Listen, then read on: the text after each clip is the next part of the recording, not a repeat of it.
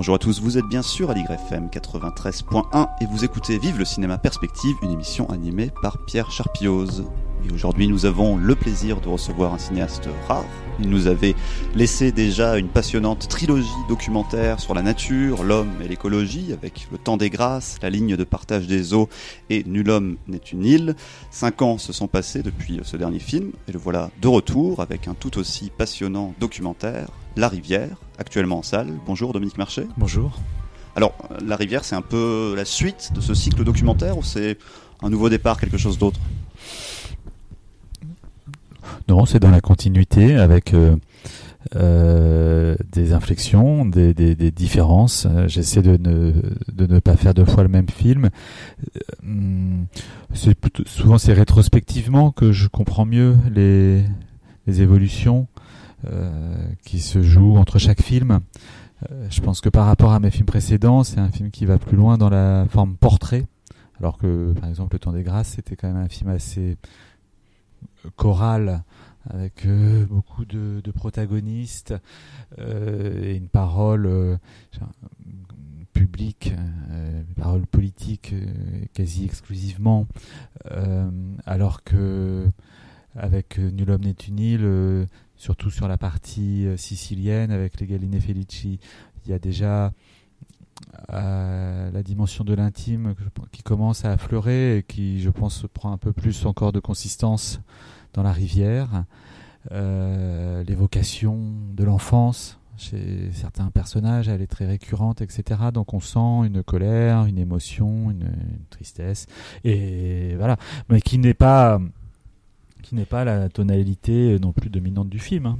Ça, on y reviendra. Le film, je crois, et montre aussi des gens très énergiques, enfin, qui sont à la fois dans la déploration et dans l'énergie et dans l'émerveillement. Il y a les deux, il y a les deux dynamiques. Euh, mais voilà, il y a cinq. Euh, non, il n'y a pas cinq. Enfin, je sais pas combien ils sont, mais il y a beaucoup moins de personnages et donc on passe plus de temps avec eux. Et, et ça, je crois que ça change notablement le, par rapport à mes films précédents. Et puis il y a d'autres, euh, il y a d'autres, euh, d'autres inflexions. Euh, le, par exemple, le périmètre du film, il est beaucoup plus circonscrit. Hein, le temps des grâces, c'était toute la France. Nuit des Tunnels, c'était sur trois pays. Là, on est sur un territoire euh, assez petit, euh, les Pyrénées-Atlantiques. Alors, euh, en fait, moi, c'est pas les Pyrénées-Atlantiques, le territoire du film, c'est plutôt un bassin versant. C'est le, c'est le réseau géographique des Gaves et, et, et, et de la Dour jusqu'à de, de, la confluence des Gaves jusqu'à jusqu'à jusqu'à l'océan. Et puis, euh, c'est aussi un film qui se distingue, je dirais, des précédents parce que d'une certaine manière, euh, je pense que c'est un film où j'assume plus. Euh, euh, et le film est mo fait, fait, moins forum, quoi. Moi, je, je donne plus la parole à. Je, je donne, la, je donne pas la parole à tous les acteurs de la rivière. Ouais, un, un point de vue.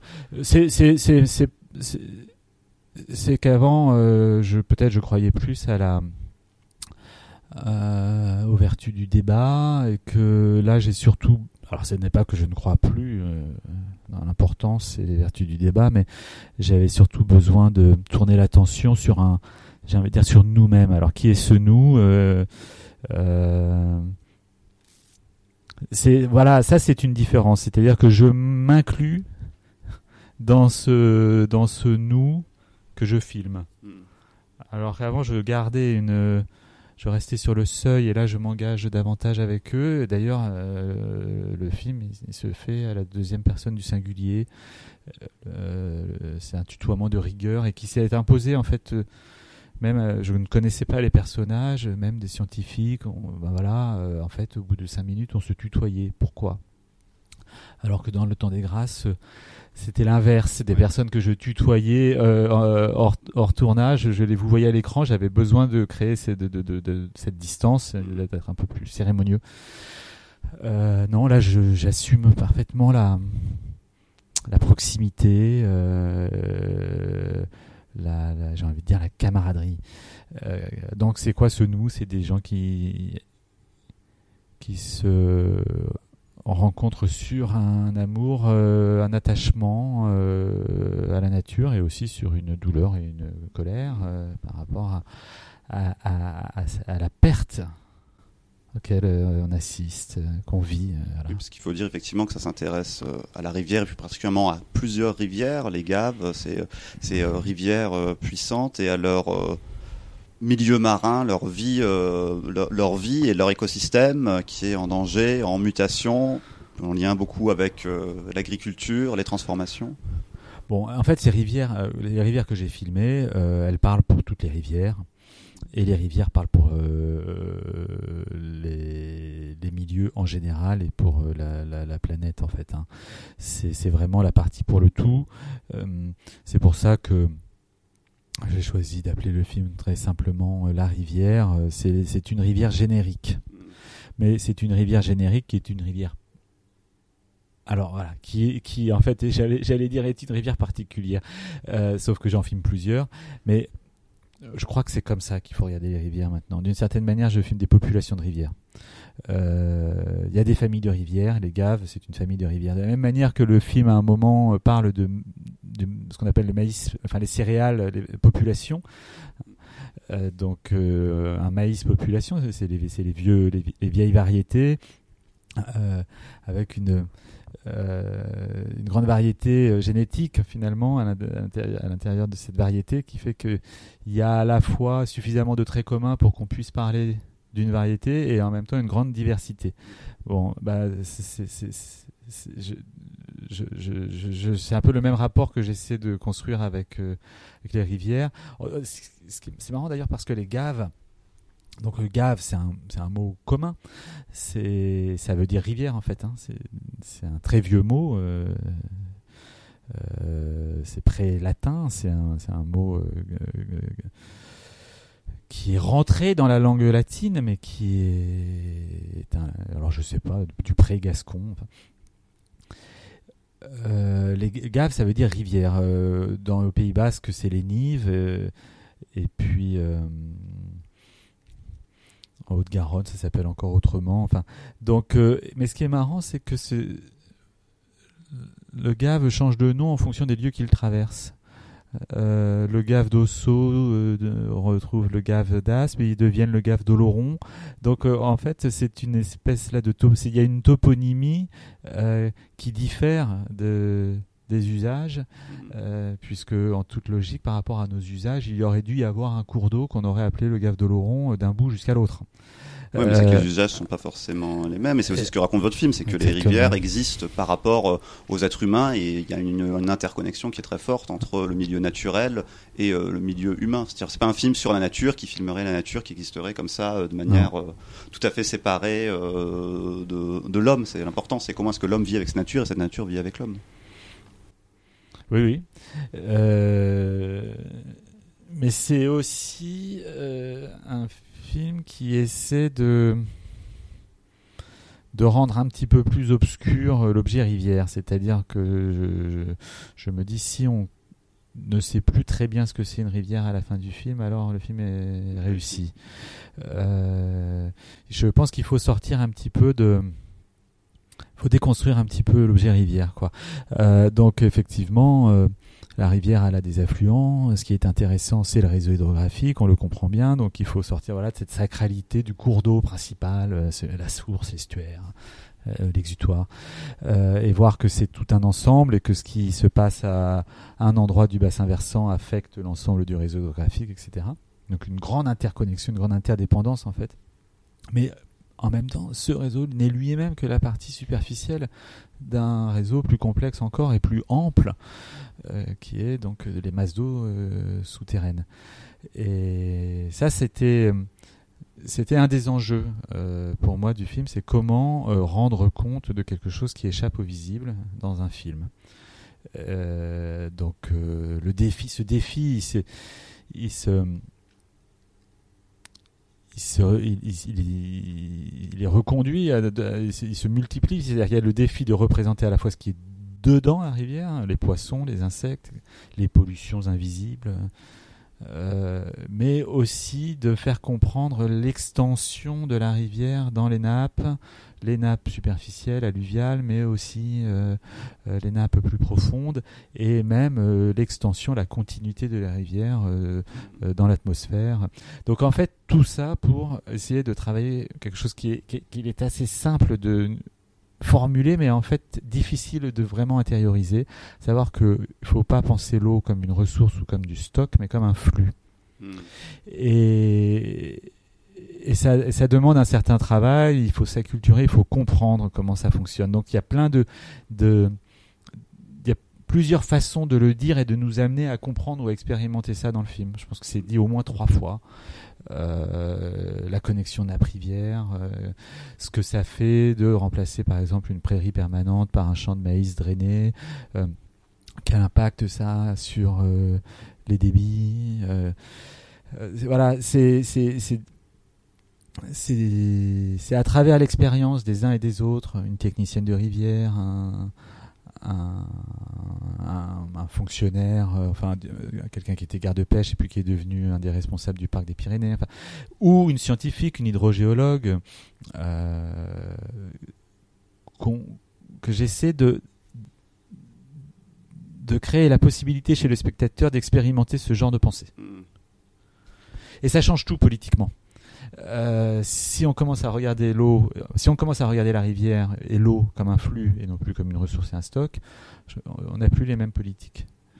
Euh, on n'a pas le réflexe bassine, on n'a pas le réflexe retenu collinaire, on, pense les choses autrement, on, se redit que peut-être le meilleur endroit pour stocker l'eau c'est les sols.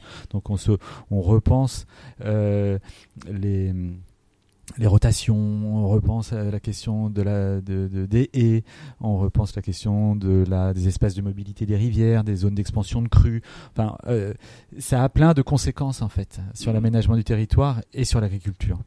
Et ça devrait en avoir aussi euh, sur euh, nos choix énergétiques, puisque dans le film il y a plusieurs motifs. Hein. Il y a le saumon, il y a, il y a le maïs, mais il y a aussi, il y a aussi le barrage et ce que, euh, ce que tout ce que l'on peut faire comme dégâts au nom de la transition. Hmm. Oui, c'est vrai que ça, on s'en rend bien compte dans le film, mais en même temps, je me dis, vous avez certainement posé la question de comment est-ce qu'on le représente euh, dans un film, parce que c'est vrai que ça peut sembler comme ça assez euh, théorique. Alors, ça passe effectivement beaucoup par le témoignage, mais j'imagine vous avez aussi posé la question de comment simplement on filme la rivière, comment est-ce qu'on on représente ça? Effectivement, euh, c'est dit d'ailleurs par euh, Florence euh, Abetz dans le film comment, comment se rendre compte de quelque chose qui n'est plus là. Elle parle de la biodiversité. Et c'est bien le problème qu'on a. Et c'était même le problème qu'on avait encore récemment par rapport au climat. On, on, le savait, les gens ne le percevaient pas. Mais il se trouve que là, depuis euh, enfin, avec ces, dernières années, la multiplication des incendies un peu partout dans le monde, ces méga feux, euh, les épisodes de sécheresse. Là, les, gens commencent à se dire qu'il y a un truc euh, qui se passe. Donc ça commence à devenir tangible. Mais l'effondrement de la biodiversité, c'est pas, c'est pas tangible pour le plus grand nombre, surtout que les gens vivent en ville essentiellement. Et même quand on vit à la campagne, etc. Donc il faut passer par un certain type de, de praticiens, d'observateurs de la rivière. Hein, euh, euh, ça peut être des pêcheurs ou ça peut être des ça, peut être à travers des loisirs ou à travers leur profession. Et d'ailleurs, ce qu'on voit dans le film, c'est que la plupart des personnages, des protagonistes du film, ont à la fois un rapport professionnel et un rapport euh, non professionnel à la rivière. C'est-à-dire que c'est une passion dont ils ont fait leur travail. Euh, ça, c'est très beau, je trouve. Euh. Donc, ce sont des gens qui connaissent. Très bien. Euh, et, et, en fait, moi, je j'essaie pas de filmer quelque chose directement, quelque chose qui justement échappe à la vision, mais pour essayer de le faire exister dans la conscience du spectateur, je me concentre sur sur le regard de ces mm-hmm. de ces acteurs-là. En fait, je regarde des gens qui regardent je suis attentif à l'attention. C'est comme ça. En fait, la représentation de la perte ou de la réalité de la biodiversité, enfin ce qu'il en est, enfin disons des dynamiques, etc., euh, elle, elle, se produit dans la conscience du spectateur. Elle pas pas tellement à l'image. Vous écoutez Allegre FM 93.1. J'ai résisté à la tentation de produire des images de ça, parce qu'on peut toujours en fait. Par exemple, j'aurais pu montrer des images scientifiques qui donnent à voir, enfin qui, offriraient une, image euh, des, de ces abdos dont je parlais tout à l'heure. Euh, il y a des images qui sont produites, euh, des, des, des, des, représentations en 3D des nappes phréatiques. Quand on voit ça, ça, ça aide à comprendre. Euh, et en même temps, est-ce que est-ce que c'est pas trop simple euh, de voir comme ça des des masses colorées euh, qu'on a colorées pour justement rendre intelligibles, etc. Moi, je crois que dans mon travail, c'était et par rapport à ce projet-là, c'était plus intéressant de de ne, de ne pas produire d'images et de rester concentré sur les, sur les stratégies euh, individuelles euh, pour saisir ce qui échappe à la vision. Ça passe par exemple par la, des outils très simples comme la pêche ou très sophistiqués comme un spectromètre de masse dans un laboratoire euh, CNRS à Pau. ça passe aussi beaucoup par des inventaires il y a beaucoup d'inventaires dans le film. Hmm. Il y a des inventaires de, polluants, de microplastiques, il y a des inventaires de poissons à travers une séquence de pêche électrique. pêche électrique, on, voilà, c'est, on met un courant dans l'eau pour faire diriger le poisson dans un filet, et puis après on les compte, on les mesure, on les pèse, et puis on les remet dans la rivière après. Euh, il y a des inventaires de, de papillons, il y a aussi des, des, gens, on comprend, d'autres systèmes de mesure euh, satellitaires ou alors euh, des carottes qu'on opère sur les glaciers. Enfin, on voit qu'il y a tout un tas de euh, d'outillage pour tendre vers ce qui échappe immédiatement à la vision. Et certains sont très anciens, très archaïques. Oui, en ça, je pense que votre film aussi ressemble à vos films précédents, parce qu'on retrouvait euh, un peu de ça, et c'est un, cinéma qui parle euh, d'écologie, de films sur euh, les, enjeux écologiques, mais en même temps très différent de un peu les, grands canons du genre, que ce sont les films soit très catastrophistes, qui mettent en avant des chiffres, des données, ou alors des images impressionnantes, ou à l'inverse, des films sur la nature, où on a la nature sublimée par des vues aériennes, ou ce genre de choses. C'est-à-dire vous dressez un peu un chemin autre que euh, ces courants-là. Ouais, euh, très clairement. depuis le début, je me dis voilà, euh, le rôle du, du, cinéma, c'est pas de, donner des informations. Les informations, c'est le tout venant. c'est il y a qu'à se baisser pour ramasser des informations. Enfin, en l'occurrence, il y a qu'à il y a qu'à aller sur un moteur de recherche et on a toutes les informations. elles rentrent par une oreille, elles ressortent par l'autre. on oublie tout. Non, ce qu'il faut, c'est qu'un film soit un, espace et une durée dans laquelle on peut euh, faire des expériences. Des expériences euh, de pensée et aussi des expériences du corps. Euh, le film, les gens me disent il est sensuel, mais c'est oui, très bien, mais qu'est-ce que ça veut dire?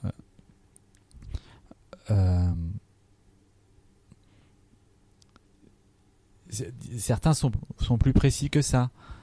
Euh, parce que j'ai déjà pas mal montré, notamment dans les Pyrénées-Atlantiques, et notamment des vieilles personnes qui sont pas du tout habituées à voir ce genre de film assez lent, contemplatif, me disent on, on était vraiment, on avait l'impression d'être dans l'eau, quoi. C'était voilà, de sentir euh, les les, odeurs, euh, les sensations. Ils connaissent très bien la rivière et, et, ils s'étaient pas du tout habitués. Ils associaient pas l'expérience du cinéma documentaire à ce type d'expérience, précisément parce que euh, l'expérience qu'ils en ont aujourd'hui, elle est essentiellement télévisuelle. Donc ce sont des, objets où on peut pas vraiment avoir des sensations parce que c'est recouvert par des commentaires et de la musique, euh, par un discours. qui, laisse assez, qui ne laisse pas de place, euh, pas de liberté aux spectateurs. Moi, ce qui m'intéresse, c'est que les spectateurs puissent faire des libres associations, quoi. Mm. Euh, construisent chacun des films différents. Alors c'est tramé, évidemment. Euh, il y a des choses qui sont, qui sont posées, mais néanmoins, il y a du jeu. Et ça, c'est quelque chose que j'essaie dans tous mes films, et je pense que ce film va plus loin, plus loin encore dans sa construction. C'est un film qui est, qui est, qui est pensé dès le début comme une, euh, j'ai envie de dire comme une épuisette trouée quoi.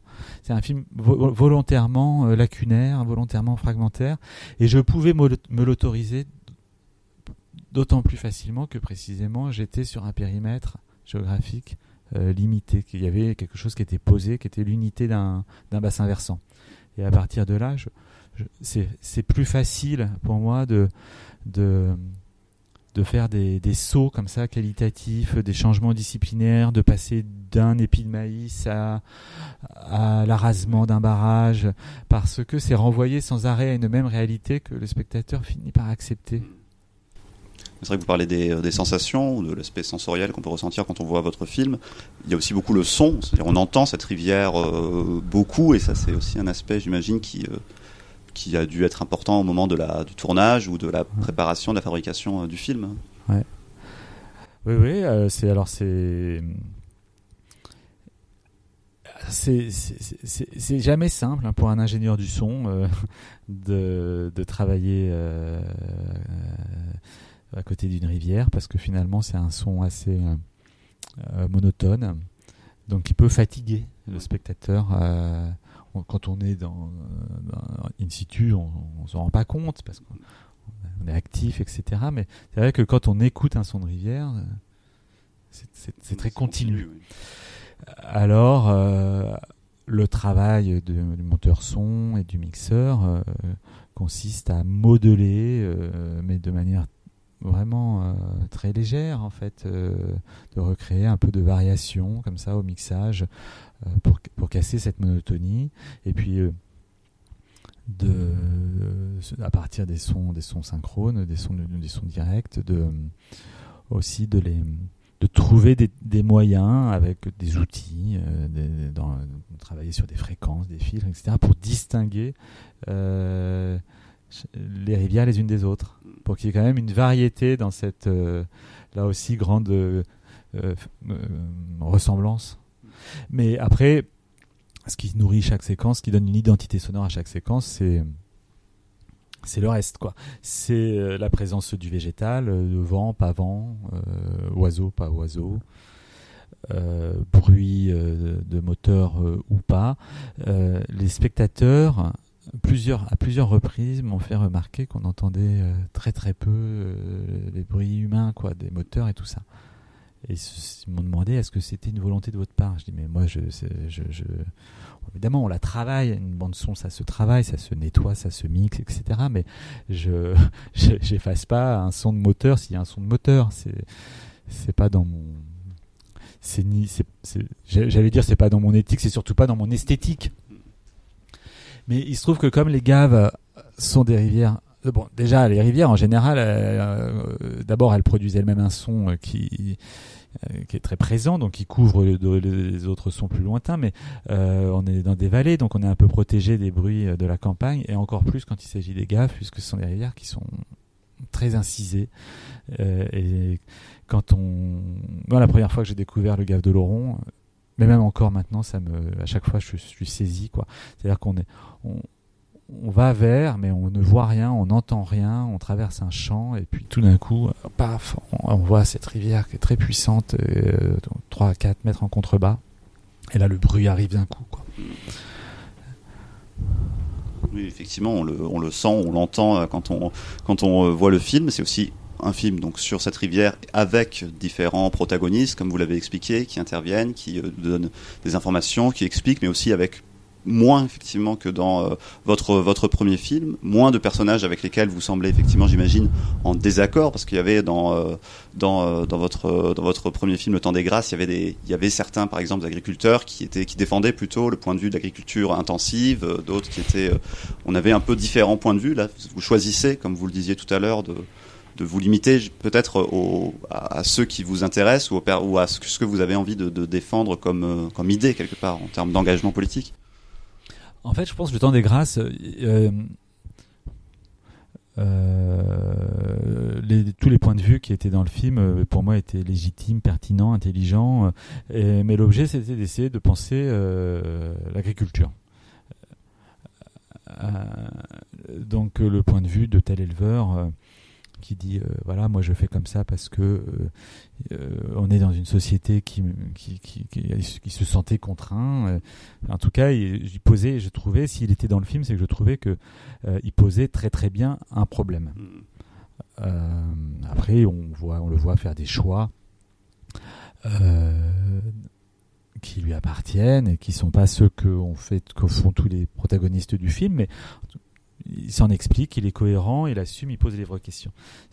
tout ça pour dire que voilà, qu'il a, n'y a pas de, personnage mis à l'index, etc. Je ne ferai jamais ça. Euh, là, c'est autre chose en fait. On, parle d'une perte incommensurable dont le plus grand nombre n'a pas conscience. Euh, les gens ne se rendent pas compte. Euh, à l'échelle de la société, on n'a pas la conscience de ce que représente cette perte. La perte de cette variété, euh, cette abondance, euh, cette, beauté, cette munificence de, la nature et du vivant. Et comme, comme il est dit par Florence, on va le regretter. Ça nous manque déjà. Alors là, il s'agit plus de faire un débat contradictoire et de discuter de ceci ou de cela. Euh, en fait, moi, j'ai plus le temps. On n'a plus le temps. J'ai plus le temps d'écouter les hydroélectriciens nous dire ah mais oui mais il faut faire la transition. On a besoin d'énergie quand même pour allumer notre lave-vaisselle. Non.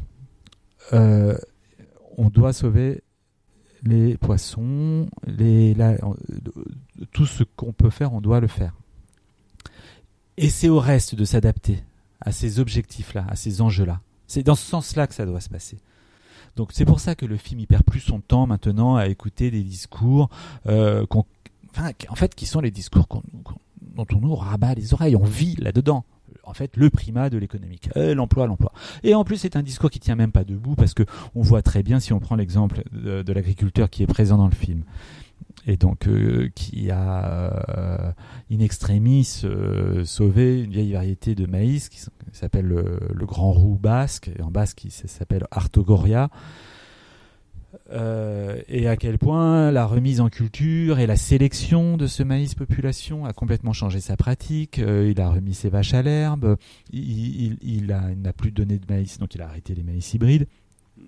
Euh, il y a une dynamique locale qui s'est enclenchée. Il y a une quinzaine de producteurs. Ils se sont mis à transformer ce maïs. Donc en fait, c'est un modèle qui produit de l'emploi, qui génère de la richesse et du sens et du bien-être mais en fait, tout le monde le sait, ça. Je veux dire, moi, je le répète depuis euh, mon premier film, mais c'était déjà des choses que l'on pouvait entendre dans les années 70 et même dans les années 50.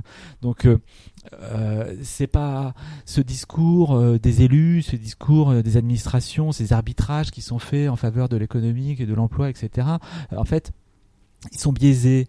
C'est pas, c'est pour favoriser certains acteurs économiques pas forcément tous les acteurs économiques. Donc moi je trouve qu'on les entend suffisamment comme ça. Et ce que j'ai voulu euh, donner à voir euh, dans ce film, euh, ce sont des gens qui payent de leur personne, qui mouillent la chemise, qui nous donnent à voir, qui connaissent très très bien, et qui sont dans ce balancement qui me touche profondément parce que je trouve qu'on en est là entre déploration et émerveillement. Voilà, ça coexiste et c'est la tension du film. J'ai voulu que l'émerveillement, parce que ce qu'on a peut-être oublié de dire, c'est que ce sont des rivières magnifiques. Aligre FM 93.1 Oui, c'est vrai que c'est pas, comme on disait tout à l'heure, c'est pas un film sur euh, uniquement la catastrophe en fait. C'est aussi un film sur la beauté de. Euh, de, ces rivières. Et, c'est assez beau d'ailleurs tous ces personnages, comme vous le disiez, qui aiment euh, cette rivière, qui, euh, qui l'aiment pas seulement parce que c'est leur métier, mais qui, mais qui ont un rapport vraiment euh, personnel, intime presque à ces rivières. Vous les avez, je sais pas, choisi comment, rencontré comment?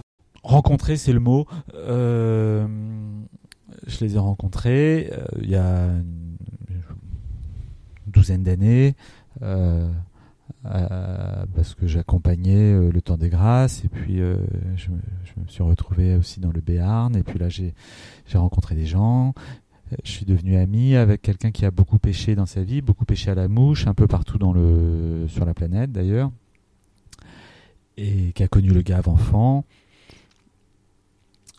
Voilà, quelqu'un avec une sensibilité écologique et qui m'a un peu initié non seulement à la pêche, enfin, disons au monde de la pêche, pas à la pratique, je, ne suis pas pêcheur, et, et à ces rivières. Donc euh, cet ami, euh, Jean-François, m'a fait gagner du temps parce que euh, au fil des, des, années, en parlant du GAV et de telle ou telle personne, voilà, moi ça me restait en mémoire, j'y revenais, je me dis tiens mais reparle-moi de tel et tel. Et puis quand un jour j'ai été prêt et décidé à faire ce film, alors le travail était finalement d'une manière inconsciente, insensible déjà euh, largement préparée, au moins sur le choix des, protagonistes. Alors, ce n'est pas par euh, Jean-François que j'ai connu tous les protagonistes du film, mais certains. Euh, Patrick et Nuc et Philippe Garcia par exemple. mais j'ai rencontré Gilles Barret ou Manon à la faveur des repérages. Et puis euh, Florence Abetz, c'est différent encore puisque donc elle est à Paris, elle est enseignante chercheuse au CNRS, une spécialiste des nappes. Et elle, c'est, j'avais lu un article qu'elle avait publié dans Le Monde, une sorte de tribune, et je trouvais que le positionnement était impeccable, justement, à la fois très compréhensif sur les enjeux, euh, de, hum, les difficultés du monde agricole, et en même temps extrêmement clair et ferme sur le fait que c'était pas au climat de s'adapter à l'agriculture, mais l'inverse, que sinon elle est juste dans le mur. Enfin, elle le disait pas comme ça, mais c'était ça, quoi. Donc je me suis dit, ouais. Donc je l'ai appelé, et puis euh, il se trouve que euh, chaque année, ils font des voyages de terrain avec ses étudiants à Normal Sup, euh, des étudiants en géosciences, en sciences de l'environnement. On voit dans le film d'ailleurs. Quand on les voit, il y a toute une séquence vers la fin du film avec euh, cette, cette jeunesse très savante. c'est un petit peu les histoires qu'on entend souvent maintenant, comme avec les, les diplômés de l'agro, quoi, les bifurqueurs. Enfin bon, là, ils, en tout cas, on, voit qu'ils se posent vraiment beaucoup, beaucoup de questions. Qu'est-ce qu'ils vont faire de leur intelligence, À qui euh, euh, à, qui bah oui ils vont la mettre au service de, quoi hein, de la recherche fondamentale d'une grande entreprise de l'administration. Comment on peut agir le plus efficacement possible? Et franchement ils en savent rien. Et moi je et en fait on ne sait pas. Euh, donc on est quand même là vraiment moi, je trouve que dans la société, on, sent une, vraiment une tension, quoi, un point de bascule, parce que il euh, y, a beaucoup, beaucoup de gens qui se rendent compte que maintenant il faut agir. Et du côté euh, des politiques publiques, eh on ne, sent pas de vision. Il euh, y a même, j'ai envie de dire, on sent même pas une volonté de, de comprendre ou de réellement écouter. Euh, j'ai envie de dire les gens qui savent. Pour vous, cette prise de conscience, elle a, elle a commencé comment enfin... Pour moi? Ouais. Euh, euh, elle a commencé, euh, je sais pas, un peu, comme, un peu comme tout le monde. C'est-à-dire que moi, je suis pas un, grand connaisseur de la nature. vraiment, je ne peux pas vous citer beaucoup de noms d'oiseaux. Euh, mais euh, néanmoins, j'ai grandi à la campagne et puis euh, peu à peu, je voyais bien quelque chose se détériorer. et comme tout le monde, en fait, on s'en rend, rend compte en allant ailleurs ou en revenant après une longue absence. C'est comme ça qu'on se rend compte que les choses ont changé. quand on reste toujours au même endroit, c'est la, disparition de, la vie, c'est quelque chose qui se fait à bas, bruit, mais même si ça va vite en fait. Mais si, si on est toujours au même endroit, alors voilà, par exemple, c'est toujours pareil, les, témoignages des agriculteurs, ils prennent appui sur les oiseaux migrateurs.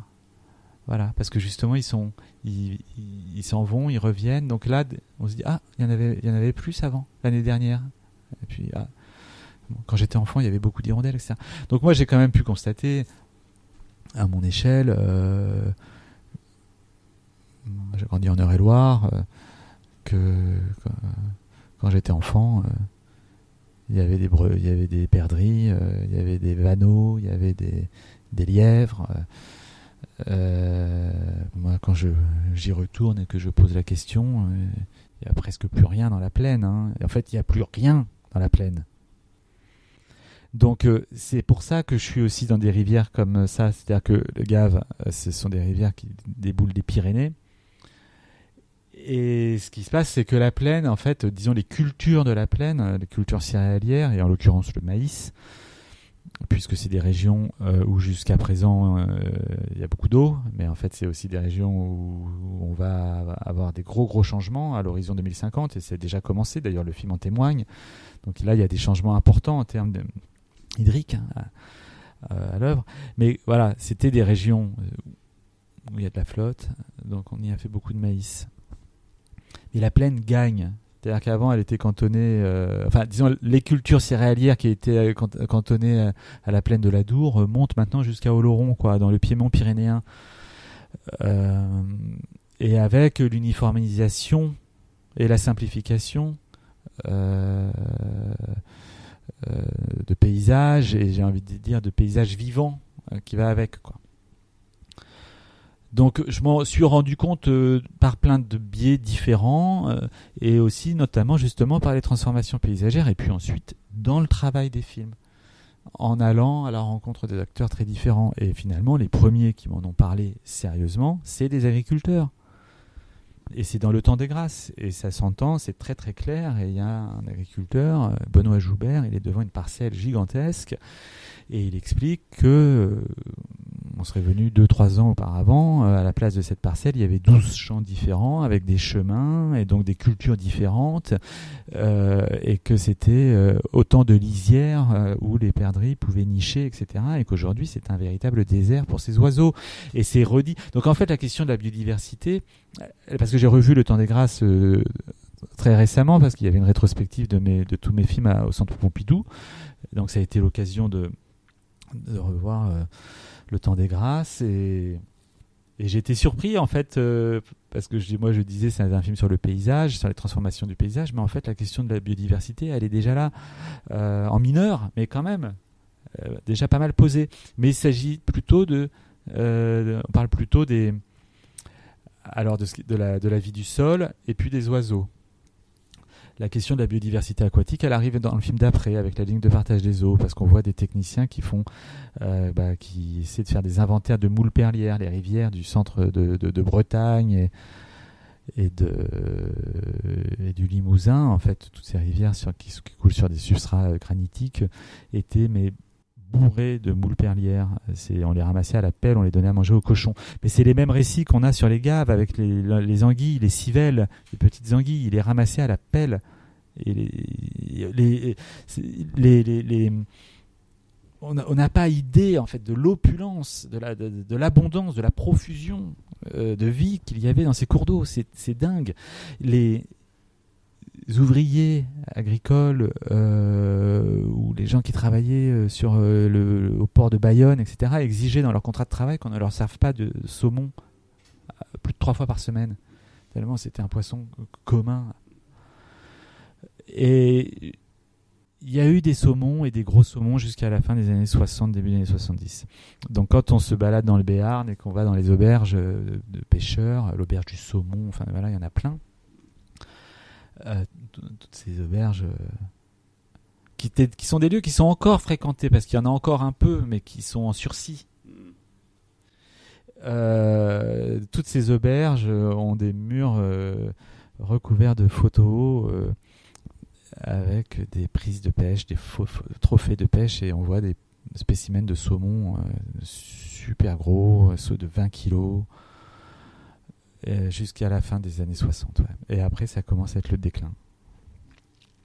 C'est j'allais vous poser la question de pourquoi est-ce que cet engagement euh, passe par le cinéma, mais j'ai l'impression qu'à travers votre réponse, en fait, on le, on le, ressent bien. Enfin, il y a quelque chose aussi de, de, donner la parole, de donner à voir, et aussi quelque chose des émotions, en fait. il y a beaucoup de, de mélancolie, de nostalgie aussi dans. Ouais, ouais vous l'avez dit, moi j'ai pas grand chose à ajouter. Enfin, c'est-à-dire que le cinéma. Euh, euh, faut quand même dire que vous aviez été critique de cinéma avant de réaliser des films. vous avez déjà un rapport au cinéma. Ah oui, oui, ben ouais, oui, oui, moi le cinéma, ça fait partie de.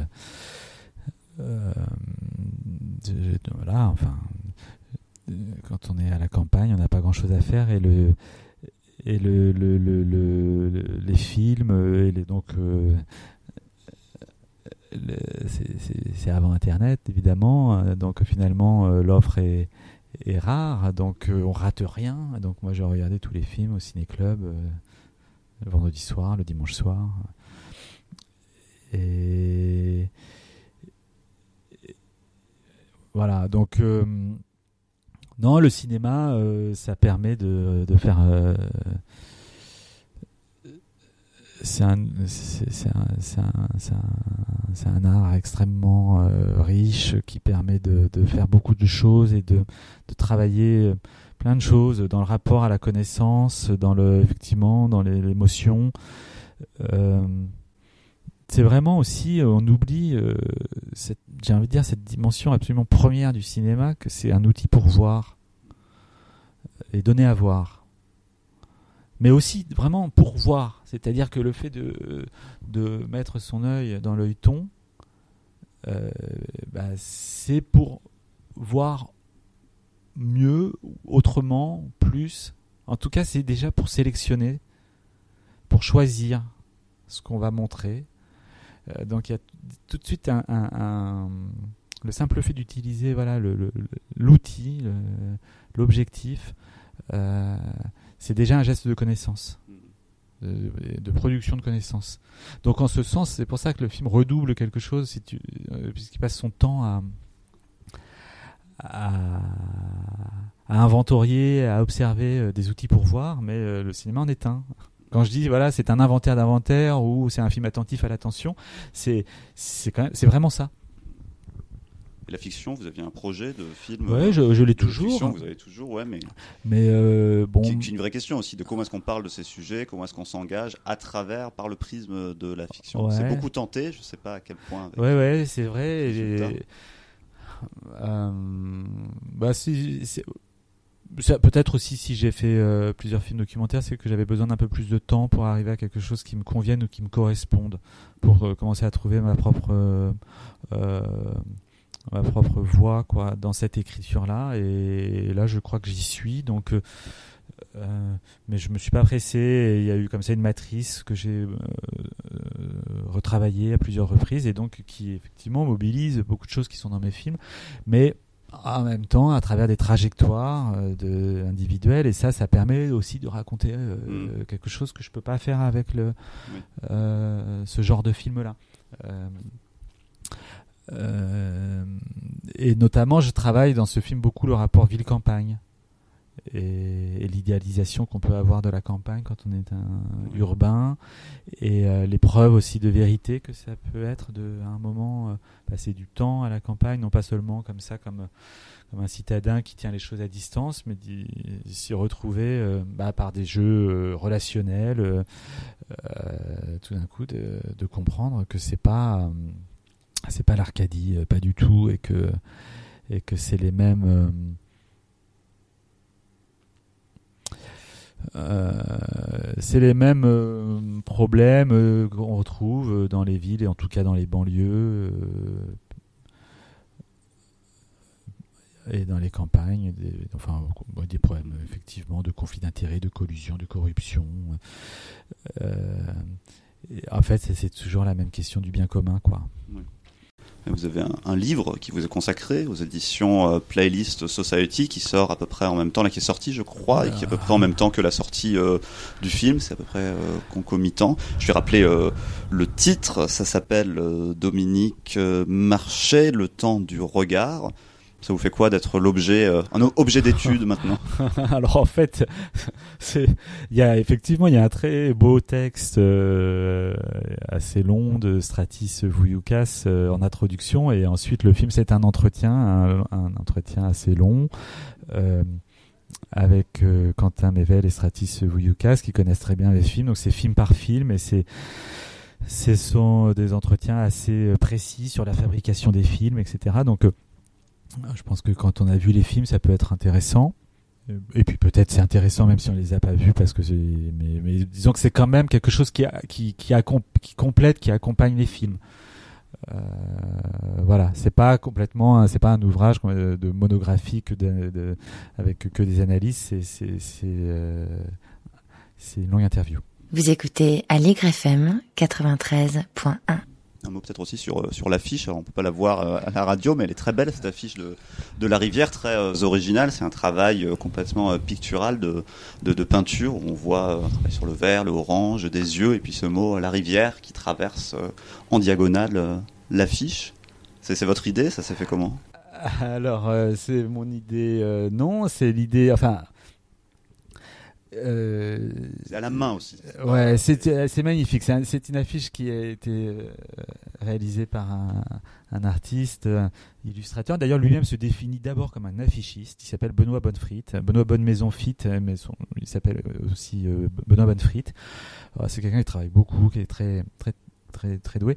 Et j'avais vu une exposition il y a quelques années au 104 à Paris qui s'appelait Énergie désespoir.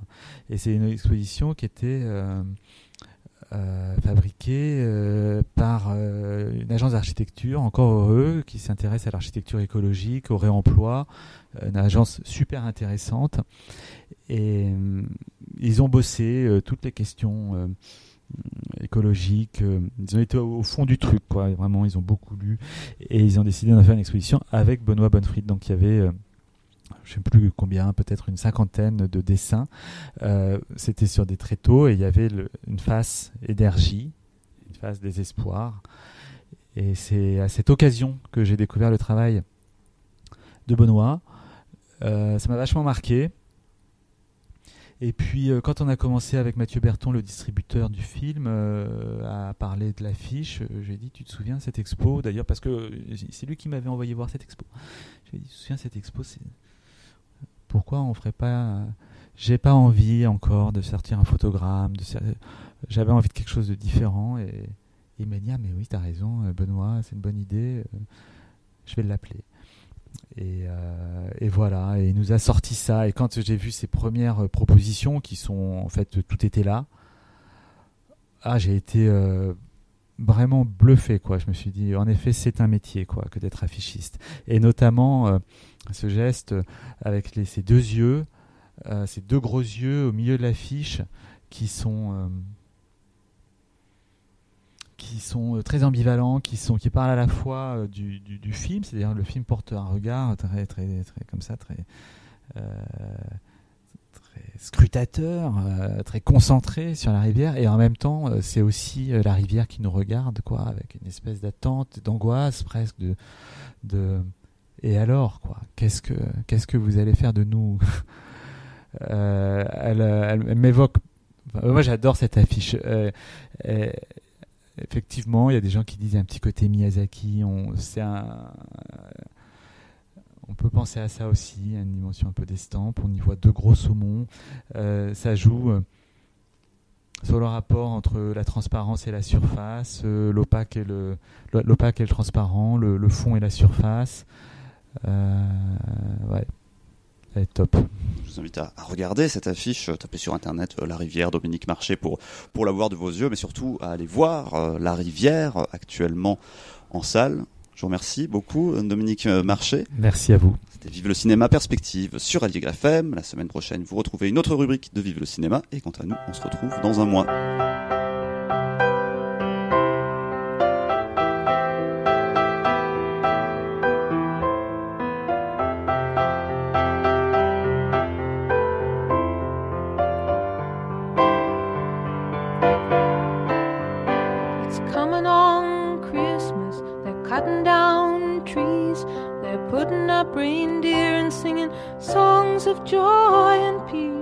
Wish I had a river I could skate away on. But it don't snow here, it stays pretty green. I'm gonna make a lot of money, then I'm gonna quit this crazy scene. I wish I had a river I could skate away on. Wish I had a river so long I would teach my feet to fly.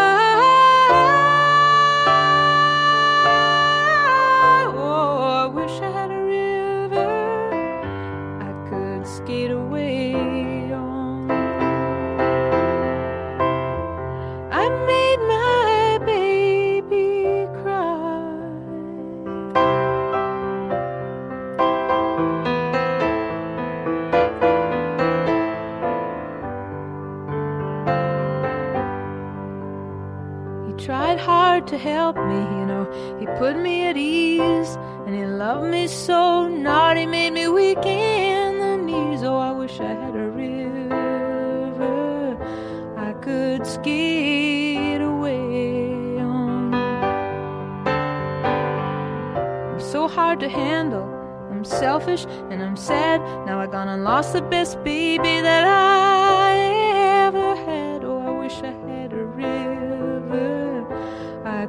skin.